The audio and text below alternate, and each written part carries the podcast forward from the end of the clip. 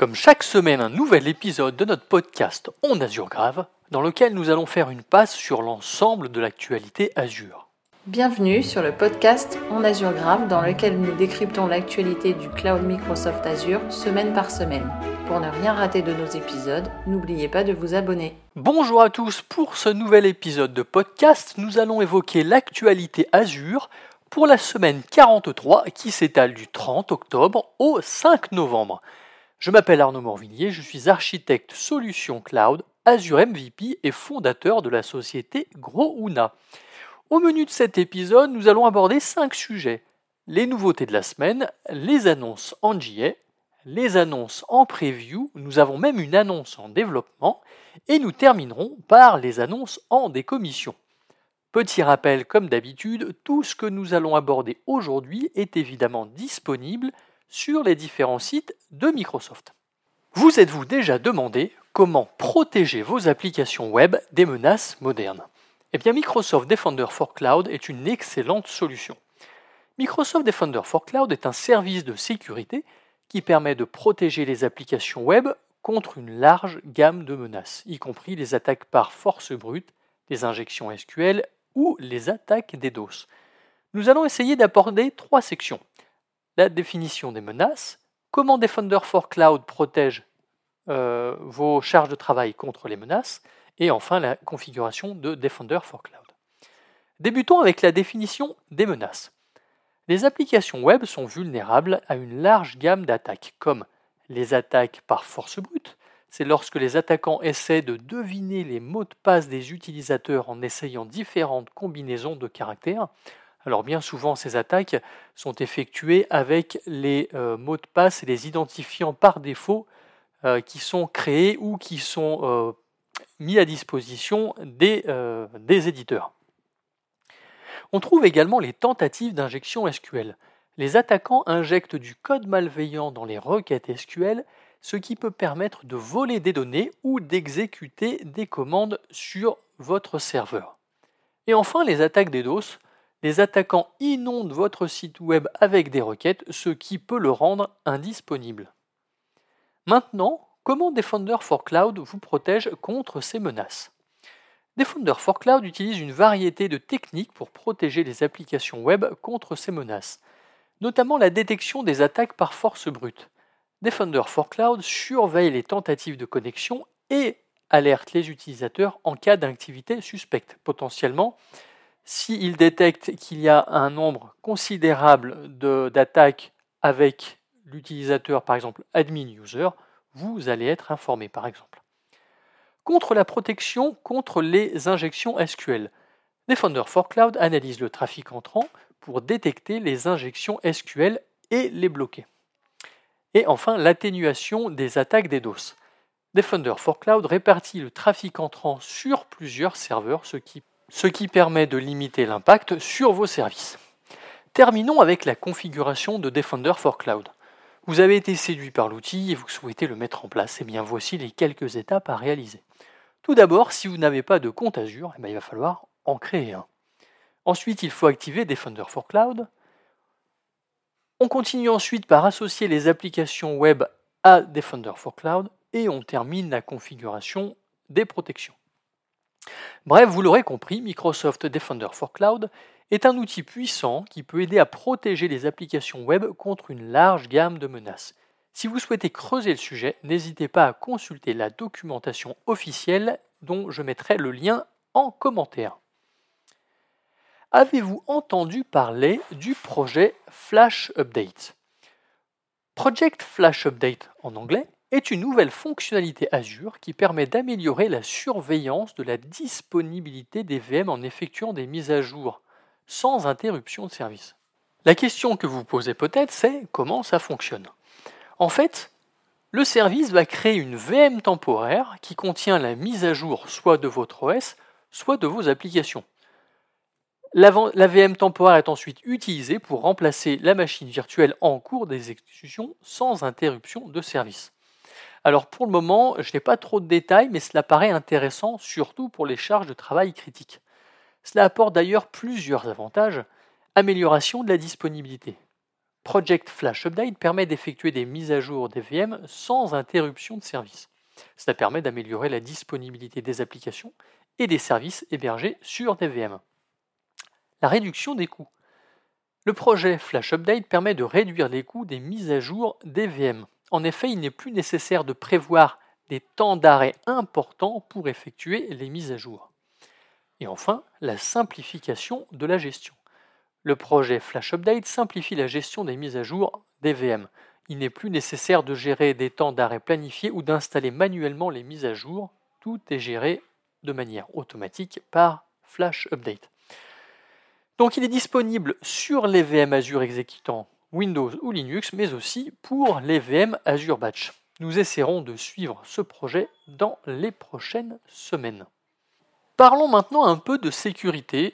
D'ailleurs, on en parle en permanence car tous les systèmes peuvent être piratés et l'informatique quantique ne fait pas exception. D'autant plus que les ordinateurs quantiques pourraient un jour être capables de déchiffrer les algorithmes de cryptage actuels, ce qui rendrait vulnérables évidemment les données et les applications sensibles. Essayons de voir comment au travers de quatre étapes assez basiques, on peut se préparer à la sécurité quantique. Étape numéro 1, évaluer votre exposition au risque quantique. La première étape consiste à identifier les systèmes et les données qui sont les plus vulnérables aux attaques quantiques. Cela peut être fait en évaluant les algorithmes de cryptage utilisés, les données stockées, mais également les applications utilisées. Étape numéro 2, identifier les mesures à prendre pour atténuer le risque. Une fois que vous avez identifié vos risques, vous pouvez commencer à prendre des mesures pour les atténuer. Cela peut inclure l'utilisation de nouveaux algorithmes de cryptage, euh, qui sont encore plus sécurisés que euh, les anciens, mais cela concerne aussi la mise à jour des systèmes et des applications. Mais vous pouvez également migrer vers des environnements cloud quantum safe. Nous en parlerons un peu plus tard. Étape numéro 3, testez et mettez en œuvre vos mesures. Il est important de tester vos mesures de sécurité quantique pour vous assurer qu'elles sont efficaces et qu'elles permettent d'atténuer le plus possible les attaques des acteurs malveillants. N'hésitez pas à utiliser des outils de simulation ou à soumettre vos systèmes à des attaques quantiques afin d'en voir les résultats et d'en tirer les leçons. Étape numéro 4, surveillez et adaptez vos mesures. La sécurité quantique est un domaine en évolution rapide. Il est important de surveiller les dernières avancées, bref, de réaliser une veille technologique régulière et bien sûr adapter vos mesures en conséquence. Azure propose de nombreux services pour vous accompagner dans le concept de Quantum Safe. Le premier d'entre eux est Azure Quantum, mais aussi Azure Key Vault et Azure Confidential Computing. Ces services peuvent aider les organisations à protéger leurs données et leurs applications contre des attaques quantiques. Il existe de nombreuses ressources disponibles pour vous aider à en savoir plus sur la sécurité quantique.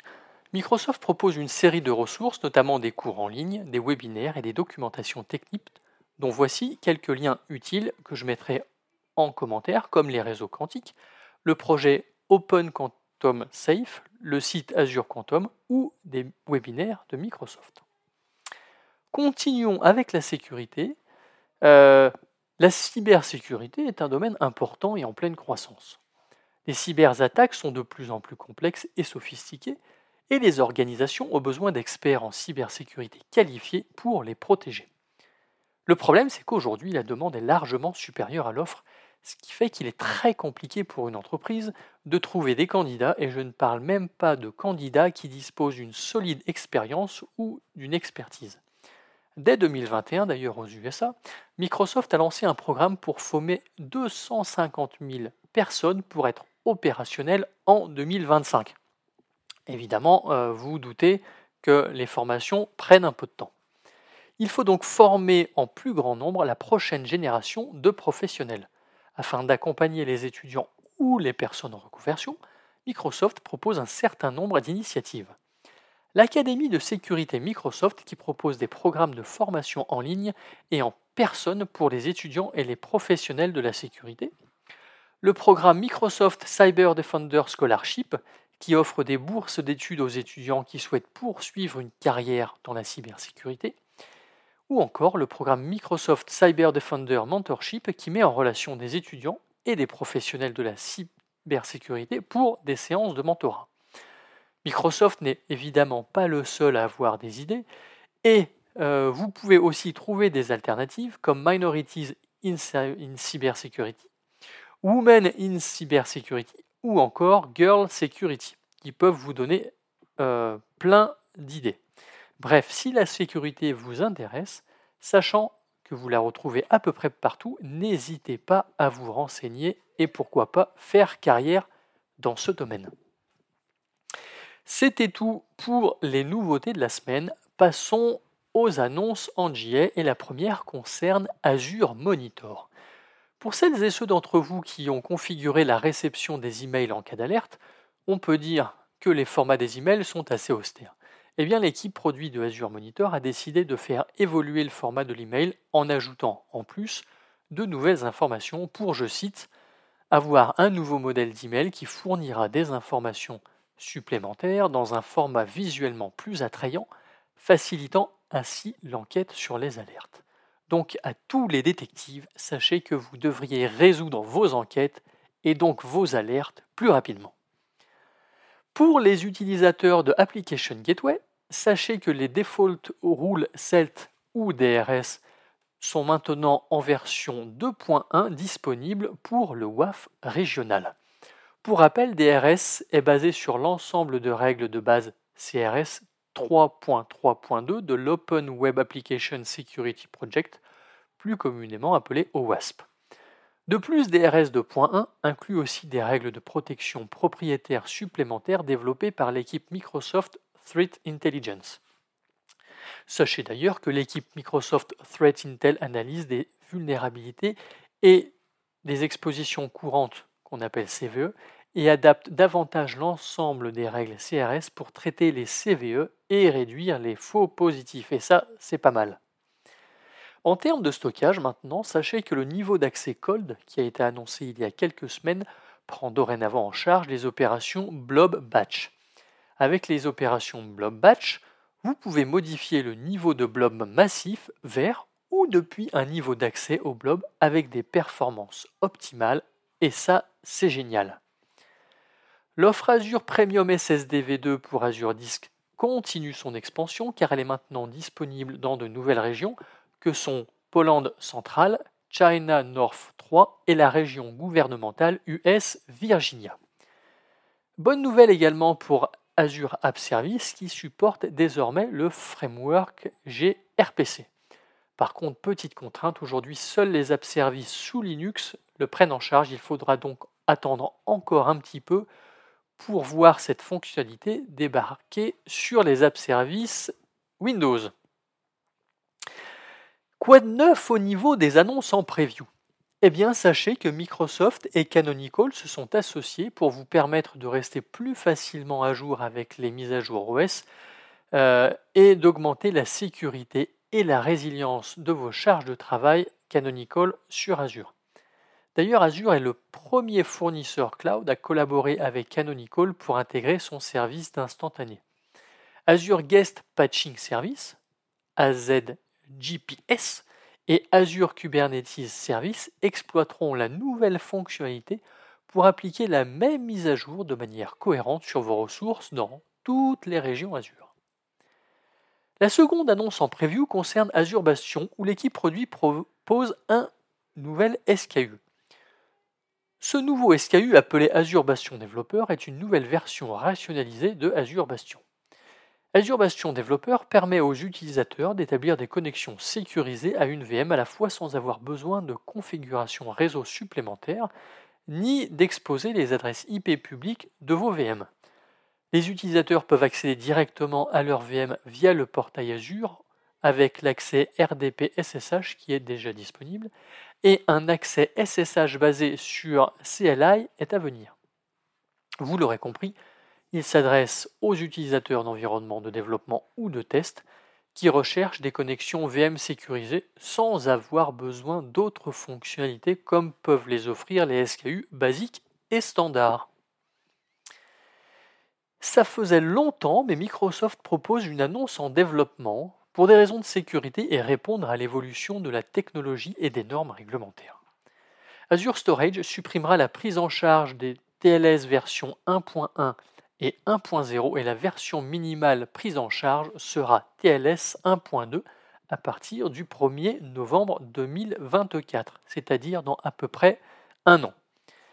TLS 1.2 est d'ailleurs plus sécurisé et plus rapide que les anciennes versions de TLS, qui en plus ne prennent pas en charge les algorithmes cryptographiques ni les suites de chiffrement modernes.